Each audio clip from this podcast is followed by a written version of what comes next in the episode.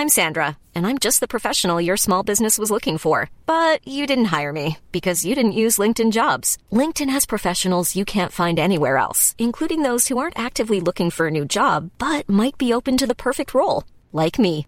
In a given month, over 70% of LinkedIn users don't visit other leading job sites. So if you're not looking on LinkedIn, you'll miss out on great candidates like Sandra. Start hiring professionals like a professional. Post your free job on linkedin.com/people today. Burrow is a furniture company known for timeless design and thoughtful construction and free shipping, and that extends to their outdoor collection. Their outdoor furniture is built to withstand the elements, featuring rust-proof stainless steel hardware, weather-ready teak, and quick-dry foam cushions. For Memorial Day, get 15% off your Burrow purchase at burrow.com slash ACAST and up to 25% off outdoor. That's up to 25% off outdoor furniture at burrow.com slash ACAST. Damit dieser Bus auch weiterhin fahren kann, braucht er Geld. Falls ihr euch beteiligen wollt, erfahrt ihr am Ende der Sendung, wie das geht. Willkommen im Omnibus mit Autopapst Andreas Kessler. Hallo Andreas. Holger, ich freue mich. Letzte Sendung haben wir einen Neuwagenkauf. Äh, Da haben wir gelernt, eigentlich wollen wir uns gar keinen Neuwagen kaufen. Kaufen uns heute mal einen Gebrauchtwagen. Vermutlich könnten wir da jetzt irgendwie zehn Stunden drüber reden, jedes einzelne Modell abklappern. Ich versuche mal das Ganze irgendwie so ein bisschen an der Oberfläche zu so ein bisschen abstrakt zu halten. Äh, Wie alt dürfte ein Gebrauchtwagen höchstens sein, den du dir kaufst? Okay, du bist Schrauber, also ich frage den Falschen. Ne? Wollte gerade sagen, wenn du mich fragst. Wie alt dürfte ein Gebrauchtwagen sein, den ich mir kaufe? Der klassische Gebrauchtwagen heute, ja, für jemanden, der meinetwegen eine Familie hat, weiß, dass er jetzt ein bisschen Geld in die Hand nehmen muss, um ein Auto zu kaufen, was noch eine bestimmte Zeit, also eine möglichst lange Zeit, problemlos fährt und ihm dient, ist der Leasingrückläufer. Also der dreijährige Gebrauchtwagen. Ja. Das ist das, was äh, auch die äh, Parkplätze der Händler verstopft, ja, weil die Leasingrückläufer kommen ja erbarmungslos. Ja. Die, Das heißt, den kriege ich dann auch billig. ähm, unter Umständen, sagen wir mal, preiswert. Ja, Im Verhältnis zum Neuwagenpreis. In der deutschen Zulassungsstatistik kann man ablesen, dass etwa zwei Drittel, 65 Prozent aller neu zugelassenen Autos Flottenautos sind. Dienstwagen, Firmenwagen, was auch immer. Also die eine Firma kauft, um sie ihren Mitarbeitern zur Verfügung zu stellen. Die Firmen kaufen in der Regel nicht selbst, also sind nicht Eigentümer der Autos, sondern nutzen es als Betriebsmittel und leasen es. Also eine Langzeitmiete. Diese Langzeitmiete läuft je nach Vertrag 24, 36, 48 Monate. Im Schnitt sind es drei Jahre. Und deswegen sind die Leasingrückläufer, die beim Händler als Gebrauchtwagen stehen, in der Regel auch drei Jahre alt. Die sind perfekt gewartet. Ja. Die sind in aller Regel optisch auch sehr ansprechend. Leider alle entweder Leasing grau oder Leasing schwarz, ja, weil, Ja.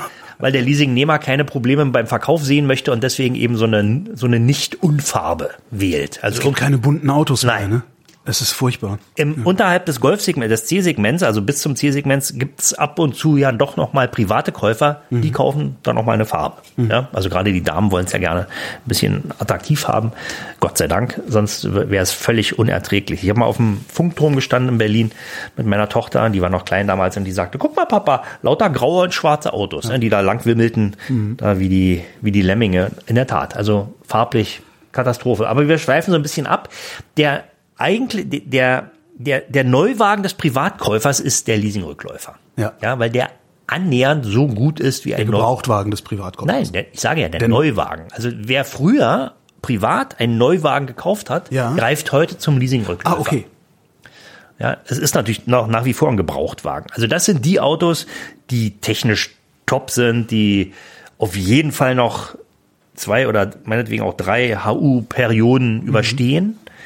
Dann sind sie sieben oder neun Jahre alt und werden dann an ihren Drittbesitzer weiterverkauft. Und dann kann man anfangen zu sagen, oh, den müsste man sich jetzt aber mal neu in Ruhe angucken, wenn man den äh, als Gebrauchtwagen empfehlen will. Der ist dann natürlich auch wirklich billig. Ja, man kann da Schnäppchen machen, wenn man also von, von dem ersten Privatbesitzer des Autos ein Auto kauft. Der steht häufig dann auch schon gar nicht mehr beim professionellen Gebrauchtwagenhandel, weil der sagt, "Hm, zu alt, die Garantieversicherung übernimmt den gar nicht mehr. Äh, wer weiß, was der alles hat. Ich muss Gewährleistung geben als professioneller Verkäufer. Äh, die geben wir gleich in die Auktion oder die geben wir weiter an, an B2B, an andere nicht deutsche Gebrauchtwagenhändler, die in nicht deutschen Märkten die Dinger dann weiterverkaufen. Da gibt's ja inzwischen gibt's ja auch Plattformen wie wir kaufen ein Auto.de zum Ja. Beispiel, die das in großem Stil machen. Die kaufen die Dinger dann auf von privaten Autoverkäufern, die ihren Gebrauchten nicht mehr haben wollen und geben den raus. Entweder an andere Händler, die die dann auf eigene Kappe vermarkten, aber nicht mehr an den, an den Endverbraucher. Der Endverbraucher muss, wenn er ein gebrauchtes Auto kauft, was er nicht vom professionellen Gebrauchtwagenhandel kauft, in der Regel ein Leasingrückläufer, sondern eben ein älteres Auto, sieben Jahre alt, das Auto unbedingt auf Herz und Nieren prüfen lassen. Das kann er entweder direkt vom Händler machen lassen. Da gibt's ja auch Gebrauchtwagensiegel, die eine, gewi die eine gewisse Relevanz haben. Und das sind nicht einfach so irgendwie so Aufkleberchen, die die sich selber Nee, ausgedacht nee, haben, die, sondern die werden von den großen Prüforganisationen angeboten, die dann mit ihrem guten Namen auch dahinter stehen. Okay. Da, da gibt es ein Gebrauchtwagengutachten, die sind jetzt auch nicht der, äh, ähm, ähm, wie sagt man dazu, rundrum sorglos Ja. äh, äh, Garant, sondern äh, da sind natürlich dann auch noch weiche Stellen drin. Wenn ich jemandem rate, wenn er mich fragt, was, wie soll ich das machen mit dem Gebrauchtwagen, such dir einen aus. Erstmal, der dir gefällt. Ist ganz wichtig. Die Psyche muss ja auch stimmen. spielen wir mal durch. Ich hätte gerne einen Golf. Du hättest gern einen Golf. Ich habe aber nur f- 4000 Euro. Okay. Dann kannst du dich natürlich im Netz erstmal schlau machen. Gibst du ein, Golf, was für ein Motor, was willst du für einen Motor haben? Ein Benziner, weil ich Angst habe, nicht mehr in die Stadt reinfahren zu Okay. dürfen. Also gibst du einen Benziner ein, geht los bei 75 PS. Wie viel PS sollte deiner haben? Ja, 75 reicht. Also wirklich die, die Knickebrot-Variante. Der bewegt sich kaum nicht, mit okay, 75 PS. Dann, dann mit mehr. Wie viel haben die dann? Na, dann kommt der 102 PS. Dann nehme ich den. Ja. Okay, also dann nimmst du irgendwas so um die 100 PS, gibst du dann ein, dann kannst du, kannst du dir aussuchen, vier Türen, Automatik, Schaltung, äh, Anhängerkupplung, etc. Und dann hast du erstmal einen Überblick. Ja, dann siehst du, man kann es ja sortieren nach Preisen, dann kannst du noch nach Regionen, gibt auch regionale Unterschiede bei den Preisen. Und wenn du dann einen Händler gefunden hast oder einen Anbieter gefunden hast, das kann ja sowohl ein Händler sein, da hast du dann möglicherweise die Gewährleistung. Kriege ich beim Händler für meine 4000 überhaupt noch irgendwas? Oder Natürlich kriegst du einen Golf für 4000 Euro. Es wird immer nur eine Frage, wie alt er ist. Okay. Ne? Also das kriegst du auf jeden Fall. Ne? Und, äh, oder du kaufst von privat, kann man auch machen. Wenn, der, wenn du ein Auto von einem Händler kaufst, ähm, muss der, wie gesagt, Gewährleistung geben. Da kann man also, wenn es ein seriöser Händler ist, davon ausgehen, dass die Kiste einigermaßen fit ist. Ja, von privat, der hat ja garantiert einen Tacho zurückgedreht und äh, weiß Naja, muss er ja nicht, nicht. Also die Gefahr besteht natürlich, aber lass doch den Tacho zurückgedreht sein. Ja, wenn, wenn das jetzt ein Auto ist, was immer, weiß ich nicht, Hamburg, Lissabon nonstop auf der Autobahn mit, mit mittleren Geschwindigkeiten gefahren ist, hat ja zwar 400.000 auf der Uhr, aber der Motor hat einen Verschleißzustand äh, wie ein, ein, gleich altes Auto, was Opa Kaschubke immer nur eiskalt den Berg hoch zum Kiosk und wieder zurückgefahren hat. Ja, der ist unter Umständen schlechter drauf. Nicht? Okay. Also das würde ich jetzt die Laufleistung als solche immer im Vergleich zu den Wartungsunterlagen, die vorliegen. Scheckheft gab es früher mal. Heute guckt man eben Rechnungen an. Also wenn man irgendwie nachvollziehen kann, dass der einmal im Jahr beim Check war, Ja. schöne, weiß ich, Reifen neu, Bremsen neu, vielleicht mal ein paar neue Stoßdämpfer, eine kleinere Reparatur. Wunderbar. Ja, da kann man glücklich werden mit so einem Auto. Und wenn man dann immer noch Sorge hat, fährt man eben zum nächsten TÜV oder DEKRA und lässt man Gebrauchtwagengutachten machen. Was kostet sowas? 50 Euro, 80 Euro, je Ah, nachdem. okay. Also äh, bei einer Summe von 4, 5, 6.000 Euro sollte man die schon noch übrig haben. Denn das, was man damit unter Umständen spart, ja, dann wenn der Gutachter runterguckt, der verkauft ja nichts. Der guckt sich ja nur das Auto an. Mhm. Uh, die Antriebswellenmanschette, die ist ja völlig im Eimer. Und der Stoßdämpfer, da werden sie wohl nicht mehr viel Freude haben. Nur alleine diese beiden Sachen, da bist du schon vierstellig mit der Reparatur. Okay. Das, wenn du es in die Werkstatt bringst. Nicht? Also Ersatzteileinbau etc. Gibt's an so älteren Fahrzeugen, also was weiß ich, an sieben, sieben, acht, neun, zehn, elf Jahre alt, gibt's irgendwas, was grundsätzlich kaputt ist, wo man grundsätzlich hingucken sollte? Naja, also sagen wir mal, so ein, so ein sieben Jahre altes Auto, da würde ich mir auf jeden Fall immer schon mal ganz genau das Fahrwerk ansehen. Ja, also die Gummielemente, Federn, Stoßdämpfer, Bremsen, weil das ist eben reiner Verschleiß und so ein Auto hat vom Konstrukteur her einen Verschleißvorrat, der die ersten 100.000 Meilen, 160.000 Kilometer problemlos ist. Ja, danach muss mal was gemacht werden. Wenn man das nicht macht, tja, dann hat man da eben Defizite und irgendeiner muss die machen, weil sonst spätestens bei der nächsten Hauptuntersuchung äh, man durchfällt und keine neue Plakette kriegt. Stichwort übrigens Hauptuntersuchung.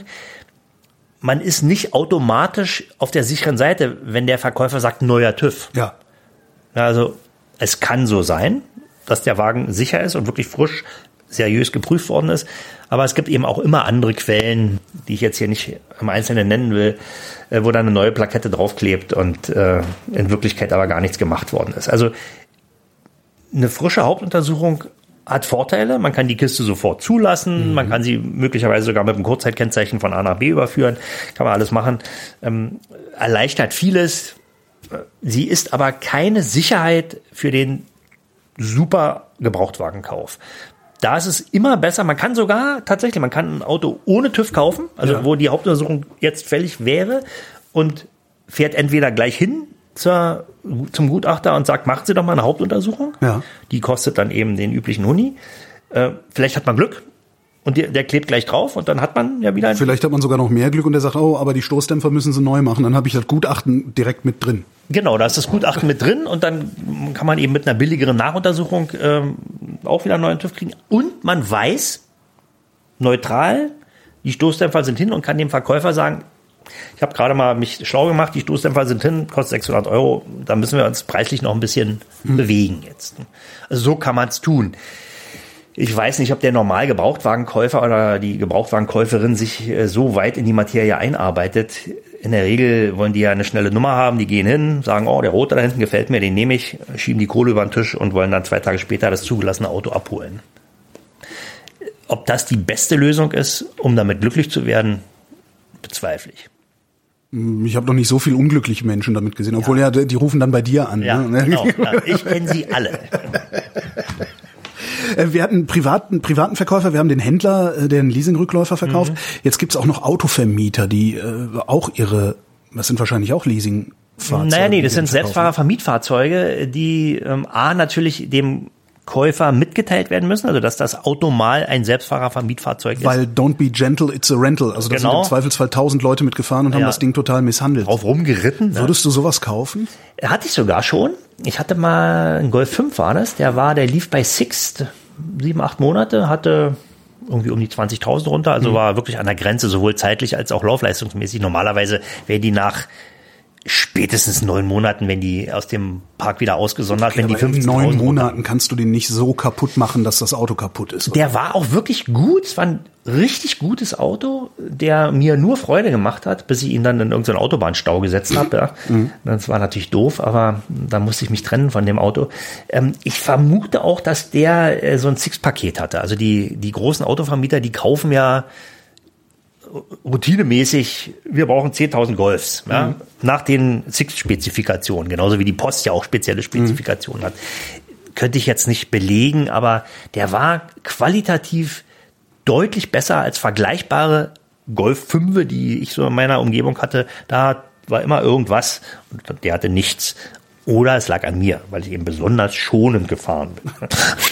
Aber grundsätzlich von abraten würdest du nicht Nö. aus der Autovermietung? Nö, überhaupt nicht. Okay. Also das ist ja auch ein gewerblicher Verkäufer in diesem Fall, der ja auch Gewährleistung geben muss. Okay. Ja, und die Autovermietungsautos sind eben relativ jung. Die haben in der Regel sogar noch Werksgarantie. Also man kann, wenn man will, dann eben sagen, ja, ich habe ja noch Garantie und sich wieder an den Hersteller wenden. Nicht? Also ist kein No-Go, auf jeden Fall nicht. Nicht so ein Leasingrückläufer, der hat zum Beispiel in der Regel keine Werksgarantie mehr. Es sei denn, man kauft einen Koreaner, der fünf Jahre hat, dann ja. hat man die noch. Automatik oder Schaltgetriebe? Ist das? Ja, kann, hängt, drauf, hängt davon ab. Nicht? Also es gibt Leute. Ich hatte mal einen sehr alten Benz mit einem Automatikgetriebe. Ja, bei einem Benz, ein sehr so alter. im Eimer, das, der ist halt im Leerlauf gefahren. Also ja, aber das ist ja immer so. Bei einem, bei einem Wandelautomat, der hat eine Kriechneigung, immer. Ah, ja. Immer. Das ist so. Nicht? Also ein automatisiertes Schaltgetriebe nicht. Der hat ja, oder ein Doppelkupplungsgetriebe, die haben ja Kupplungen. Da mhm. wird der Kraftfluss tatsächlich getrennt im Stand. Soll man Automatik nehmen oder nicht? Wenn man in der Stadt wohnt und viel in der Stadt rumfahren muss, ist Automatik ein Gottesgeschenk. Ja, aber was ist mit einer zehn Jahre alten Automatik? Ist die im Zweifelsfall kaputter als ein zehn Jahre altes Schaltgetriebe? Ähm, nein. Wenn es ein Wandelautomat ist, sowieso nicht. Wenn es ein automatisiertes Schaltgetriebe ist, hängt es immer von der Elektro Elektronik ab. Also ich kenne viele französische Autos, die mhm. automatisierte Schaltgetriebe haben wo man sagt, bloß weg mit der Kiste, weil die Elektronik einfach nicht mehr konnte, ja. woran es auch immer gelegen hat. Äh, ähnlich sieht's ja aus bei Doppelkupplungsgetrieben, also die von VW, die Direktschaltgetriebe, die sind auch nach einer längeren Laufleistung nur teuer zu reparieren. Also mhm. da kostet Geld, da sind die Kupplungen fällig. Ein Wandlerautomat, ein klassischer Wandlerautomat hält eigentlich ewig, wenn man da also alle 80.000 Mal Öl wechselt. Halten die Dinger ewig. Da sind ja kaum Verschleißteile drin. Also wenn man vernünftig fährt. Bremsbandwechsel kann man vielleicht mal so nach, nach 160.000 Mal machen, so einen, so einen größeren Service. Ich bin eigentlich ein Wandlerautomat-Fan, wenn ich nicht schon normal Handschaltung fahre. Also als aktiver Autofahrer, wenn ich von mir ausgehe, ich würde eigentlich doch lieber Handschalten. Aha. Ich nicht. Ich, nein. Ja, aber in der Stadtfahrt äh, Ja. tut mir dann irgendwann auch mal der Kupplungsfuß weh. Ja, wenn man Ja, in der Stadt fahre ich sowieso nur mit meinem Roller rum und der hat eine, der hat eine Variomatik. Ja. Also, das ist, ja, da würde ich die Also Handschaltung das, auch das nicht kann man haben. pauschal nicht sagen. Nicht? Inzwischen geht der Trend aber ähnlich wie ja auch schon seit Jahrzehnten in, in den USA hin zur Automatik. Mhm. Also zu einem automatisch schaltenden Getriebe. Es gibt ja vier, mindestens vier verschiedene automatisch schaltende Getriebevarianten. Mhm. Und also zum Beispiel die CVT-Getriebe, Wir werden eine Sendung über Getriebe machen. um Gottes Willen. Ja, da musst du durch. Ne? Ja. Und die Hörerschaft auch. Gibt es Autos, bei denen du sagst, die sollte man, also wenn man, ich lebe, anders. Angenommen, ich lege keinen Wert auf das Auto, dass ich, ne, ich, ist mir egal, ob es ein Opel oder ein VW ist. Man sitzt ja drin, man sieht ja Man sitzt so. Ja. Ne? Ich will aber ein gebrauchtes Auto kaufen, es sollte möglichst super sein. Gibt es irgendwie so das empfehlenswerte Gebrauchtfahrzeug? Also kauf dir auf jeden Fall einen. Gibt's immer mal wieder, Holger. Es gibt immer mal wieder die, die Hidden Champions, die keiner auf dem Schirm hat. Nicht? Und da kann man sich äh, mal so bei den großen äh, Fuhrparkmanagern äh, umhorchen. Es gibt ja auch B2B-Autozeitungen, ja, also diese äh, äh, Automobilflotte zum Beispiel, ja, wo also dann wirklich nur Flottenautos besprochen werden, also wo, äh, wo dann eben auch die Eignung für bestimmte Einsatzzwecke drinstehen und man kann davon ausgehen, dass die institutionellen Autokäufer, die also in großem Stil Dienstwagen ordern, Ja. die nehmen Autos, die halten, die wirklich dauerhaft sind. Jetzt mal abgesehen von der Geschäftsführerkarre, der einen Zwölfzylinder hat mit, mit extra Klimaanlage für die Rücksitze. Also das ist natürlich wieder was anderes. Ja. Nicht? Aber die Flottenautos, ich meine, was sind Flottenautos? VW Passat. Ja. Ja, mega Ding. Dann hier 5er A6 äh, E-Klasse. Ne? Mhm. Sind auch Flottenautos. Und da kann man eigentlich auch mal davon ausgehen, dass immer nach, nach der Modellpflege die besseren Varianten dabei sind. Ne? Also, weiß ich, wenn die E-Klasse ihre erste Modellpflege hat, Mopf, ja, vor Mopf. Ah, Modellpflichtmopf. Vor Mopf und äh, ähm, nach Mopf ja, oder Mopf 1, Mopf 2, ich glaube Mopf 2 gibt es inzwischen nicht mehr. Dann nimmt man natürlich immer die in modellgepflegten Varianten. Aber die Erfahrungen aus dem Flottenbereich, die sind schon wichtig, nicht? Und äh, ein Auto, was man eben nicht in, als Flottenauto sieht, also äh, irgendeine Marke oder ein Hersteller, der sich da nicht etablieren kann, sollte man auch die Finger davon lassen. Das heißt, die Frage nach, was sollte ich auf gar keinen Fall kaufen, streiche ich jetzt durch, weil die hast du gerade beantwortet. Was ist mit ganz alten Autos? 20 Jahre oder älter? Naja, der Normalmensch, der ein Auto braucht, um von A nach B zu kommen, sollte davon die Finger lassen. Nicht? Weil die sind in der Regel Verbrauchtwagen. Die sind ja auch noch nicht Oldtimer. Die sind vielleicht Youngtimer. Das ist aber so eine weiche Definition, die sich nicht, nicht niederschlägt richtig. Ein Oldtimer ist 30 Jahre und älter, der kriegt unter Umständen ein H-Kennzeichen, was nicht in jedem Fall sinnvoll ist, weil es gibt inzwischen ja Autos, die haben auch schon ein G-Cut drin und sind steuerlich ohne H-Kennzeichen billiger als mit. Okay. Ja, also ein H-Kennzeichen kann sich vielleicht lohnen bei einem 30 Jahre alten Diesel, der dann in der Umweltzone fahren darf. Nicht? Also das könnte man dann machen. Da lohnt sich sowieso, weil die Dieselstrafsteuer ja extrem hoch ist. Das ist eigentlich mehr was für Liebhaber. Nicht? Und wenn man jetzt sagt, ich will so ein ganz altes Auto haben, da könnte man natürlich, wenn man jetzt hier den, den alten Herrn, der gestorben ist und dessen Witwe jetzt das Auto verkaufen will, was da Golf 2, der nie gefahren ist und so. ja, na, obwohl der hat dann möglicherweise Standstehen, obwohl beim Golf 2, da kann eigentlich nichts schiefgehen. Also wenn man sowas findet, Ja, ist ja mein Traum, ne? Ein Golf, Ja. Golf 2. bloß äh, der ist natürlich viel, viel älter, nicht? Der ist, der ist ja schon fast 30 Jahre alt. Stimmt, ja. Äh, trotzdem der, mein lief- der Traum. lief Und zwar in 92 den- lief der aus, glaube ich. Diesen, diesen äh, GTD ähm, in äh, British Racing Green Ja, gab's den mal. genau. Den hätte ich gerne. Und zwar so Scheunenfund. Im, ne? im, im GTI-Look, das ist nicht, Ja, das ist genau. nicht British Racing Green, sondern äh, Lasat-Grün Metallic. Ah, okay, aber dann auch mit diesen komischen speichenartigen Felgen, die hatte der. Ja, auch. ja, der das ist so, den- den- ich hoffe ja, ich, ich, ich hoffe ja sehr, dass irgendwann mal so ein Scheunenfund äh, an mir vorbeikommt. Mhm. Aber wahrscheinlich ist sowas auch gar nicht mehr bezahlbar, ne? Du, bei Scheunenfunden äh, habe ich auch so ein paar in meinem Fuhrpark. Äh, die sind teilweise schon sehr gut bezahlbar, aber die stehen dann eben da. Nicht, da ist die Elektrik rausgerissen, die Räder platt, ja, äh, die Scheibe Alles eingeschlagen. alles verharzt. Äh, ja, und äh, da musst du wirklich einen genauen Blick haben. Da brauchst du wirklich einen Profi, der darauf guckt. Nicht? Also so ein Auto, in der Regel gibt's ja dann schon Liebhaberforen und dann musst du da eben dich in das Forum einloggen und sagen, ich brauche hier mal einen von den Spezialisten, die mal beim Kauf mitkommen. Oder du nimmst einen Gutachter mit. Obwohl, da sind, da sind wirklich die Foren-Spezialisten, die, äh, die, wie sagt man da, die, die Modellreferenten. Nerds. Ja, die Modellreferenten, die sind dann gefragt. Also wenn man so ein ganz altes Auto kaufen will. Das ist aber, wie gesagt, ist was für Liebhaber. Also Gibt's denn dann irgendwie so vielleicht so ein, so, ein, ja, so, ein, so ein Höchstalter, bis zu dem du noch raten würdest, dass man sich einen Gebrauchtwagen kauft und danach lass lieber die Finger? Zehn Jahre, 15 Jahre? Naja, also der Normalmensch, der kann mit einem sieben Jahre alten Gebrauchtwagen kann ja noch klarkommen, ja, nach den eben dargelegten, äh, vor, nach, der, nach der Vorgehensweise. Also man muss dann neutrale Leute drauf gucken lassen, damit man da nicht die Katze im Sack kauft. Aber hier äh, so ein 10-Euro-Ding, weil da noch äh, 20 Liter Sprit im Tank sind, das ist eher eine Entsorgung. Nicht? Also da muss man sich dann darauf einstellen, äh, dass der fährt vielleicht noch mal. Habe ich auch schon gemacht. Ich habe ich tatsächlich auch schon gemacht. Eine Überführung von einem von einem in Frankreich gekauften Auto, habe mir eben wirklich so eine Kiste gekauft für einen Huni. Ja. Ja, und äh, da war wirklich der Tank noch voll, irgendwie kaputte Zündspule, hab da die Zündspule noch repariert und bin dann bis Frankreich gefahren und hab's da auf den Schrott gestellt. Habe die Papiere mitgenommen, ja, das war billiger als jeder Mietwagen. Ja, ja.